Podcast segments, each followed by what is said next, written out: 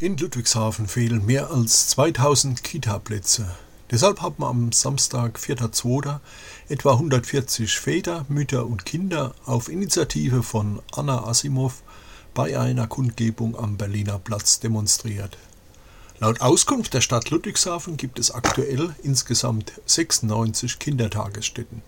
Davon sind 42 Kitas in städtischer, 21 in katholischer, 19 in evangelischer und 14 Kitas in sonstiger Trägerschaft. Zusammen ergibt das 7499 Kitaplätze für Kinder im Vorschulalter. Abgeleitet aus dem Rechtsanspruch ist der Bedarf als Ausbauziel 9569 Betreuungsplätze, 9054 Plätze für Kinder über zwei Jahren und 515 Plätze für Kinder unter zwei Jahren.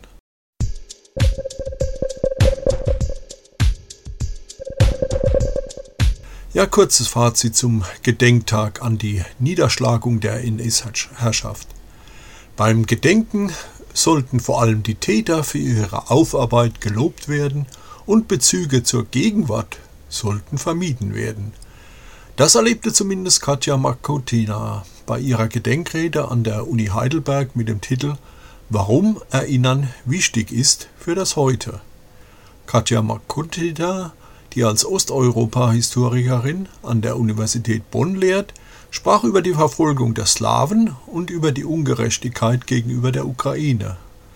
Man warf ihr vor, sie würde Heidelberger Universitätsstudenten ins schlechte Licht rücken. Studenten also, die dem damaligen AStA angehörten. Der Heidelberger AStA, der bereits 1930, also noch lange vor der Gleichschaltung stramm rechts und voll auf NS-Linie war und dessen Geist in den Verbindungen weiter zelebriert wird. Allein die Erwähnung der Heidelberger Uni als Täterperspektive tat wohl einigen Zuhörern weh. Offensichtlich geht man zu einer Gedenkfeier nicht, um den Opfern zu gedenken, sondern um sich zu rühmen, wie gut man alles aufgearbeitet habe. So das Resümee von Katja Mokotina.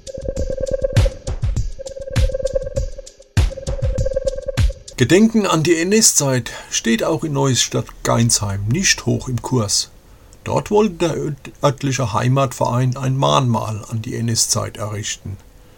Der Bildhauer Bernhard Mattes hatte einen kostenlosen Entwurf angefertigt, Flyer wurden verteilt und Spenden von mehr als 6000 Euro gesammelt. Einen Platz hatte man auch schon ausfindig gemacht. Dann kam Ortsvorsteherin Sabine Kaufmann, Freie Wählergemeinschaft, auf den Plan und konnte sich mit dem vorgeschlagenen Standort des Mahnmals in der Ortsmitte auf dem Platz der Ortsverwaltung nicht anfreunden. Denn dort, in der Nähe von der Kirche, stehe bereits ein Kriegerdenkmal und das sei ja nicht passend, so die Ortsvorsteherin Sabine Kaufmann. Der Heimatverein Neustadt Geinsheim wird von den CDU-Männern aus dem Ortsbeirat angeführt und von der SPD unterstützt. Das Mahnmalprojekt sei von ihnen seit Jahren vorangetrieben worden, erklärte der zweite Vorsitzende Karl Linnenfelser, CDU. Erst seit etwa eineinhalb Jahren gäbe es unterschiedliche Meinungen über die Umsetzung. Ja, allmählich platzt einem der Kragen, so Linnenfelser. Die FEG sage einfach, das Mahnmal stellen wir irgendwo hin. Eine Abstimmung im Ortsbeirat sei mehrfach verschoben worden. Nach Angaben von CDU und FEG waren bisher alle Vermittlungsversuche Außenstehender erfolglos. Auch der Neustädter Oberbürgermeister Mark Weigel, auch FEG, der in Geinsheim aufgewachsen ist, sei schon zu Gesprächen im Ort gewesen.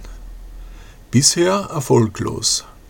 Das sieht wohl inzwischen der Künstler auch so und hat sich aus dem Projekt zurückgezogen.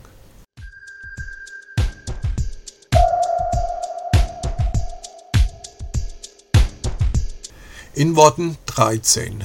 So viel Neonazis sind einem Aufruf der rechtsextremen Kameradschaft Rheinhessen in den Ortsteil Oggersheim gefolgt, um dort wohl die tödliche Messerattacke eines Somaliers an zwei Passanten zu instrumentalisieren.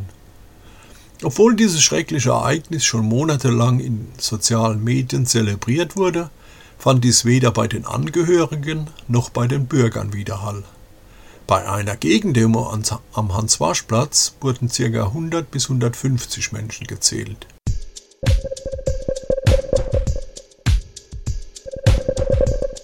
Jetzt ist es amtlich. Nach Entscheidung des VGH Mannheim vom 20.01.2023 ist die Bezeichnung von Stefan Homburgs Behauptungen als Verschwörungsmythologie zu bezeichnen, eine zugespitzte, pointierte Bemerkung im sachlich gebotenen Rahmen.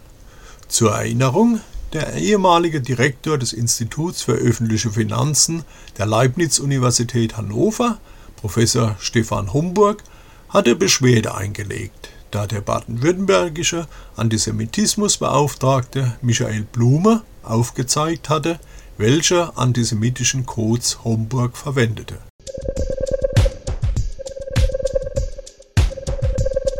Am 14. Februar ab 17 Uhr findet wieder eine Veranstaltung zur weltweiten Kampagne One Billion Rising für ein Ende der Gewalt gegen Mädchen und Frauen sowie für Gleichstellung statt.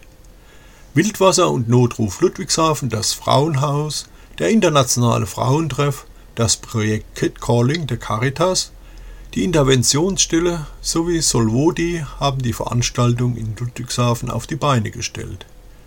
Die Aktion startet nach Angaben der Veranstalter um 17 Uhr am Ludwigshafener Rathaus mit einem Demozug, der zur Rheingalerie führt. Dort stehen um 17.30 Uhr eine Tanzdemo sowie Reden auf dem Programm. Die einfachen Tanzschritte für die Tanzdemo können im Internationalen Frauentreff in Ludwigshafen an folgenden Terminen eingeübt werden: 7. Februar 15.30 Uhr bis 17 Uhr und 9. Februar 16 bis 17.30 Uhr